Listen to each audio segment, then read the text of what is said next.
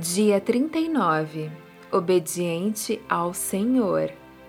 Porém, respondendo Pedro e os apóstolos disseram: Mais importa obedecer a Deus do que aos homens. Atos 5, versículo 29.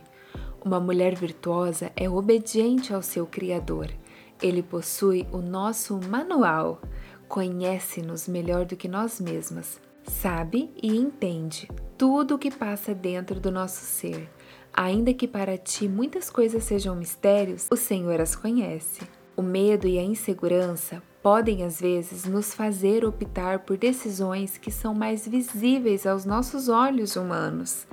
Porém, com a fé, andamos com segurança em terreno que ainda não conhecemos, mas que é de total conhecimento para o Senhor.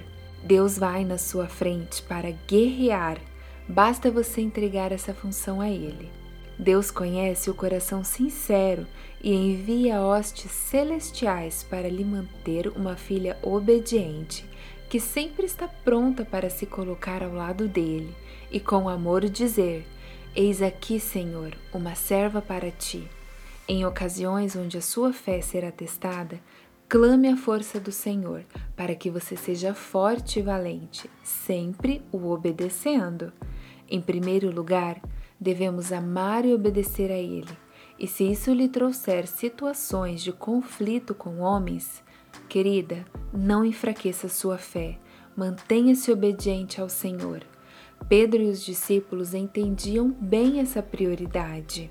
Ainda que o caminho que Deus lhe mostrar possa, aos seus olhos humanos, não parecer o que você escolheria, ande por ali, pois Deus é onisciente e conhece o que você precisa tanto de coisas materiais como emocionais.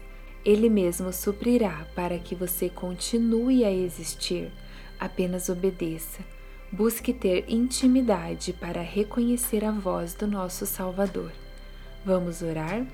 Oração de gratidão. Paizinho, como é bom lhe agradecer. Te agradecemos por trocar o nosso fardo tão pesado pelo seu, que é leve e agradável.